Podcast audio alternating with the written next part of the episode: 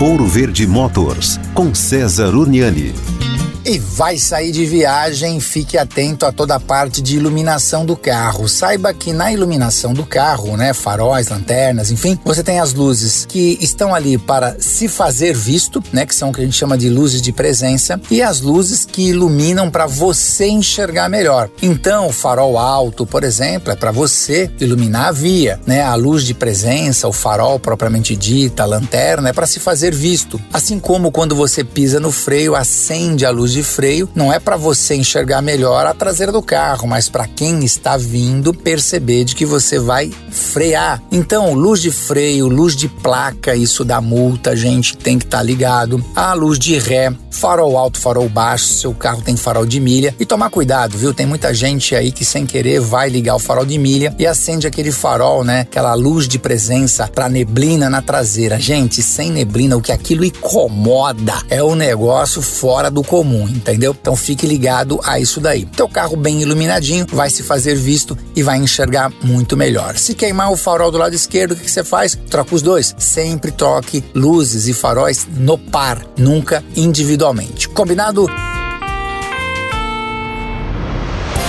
Quer ouvir este e outros quadros exclusivos?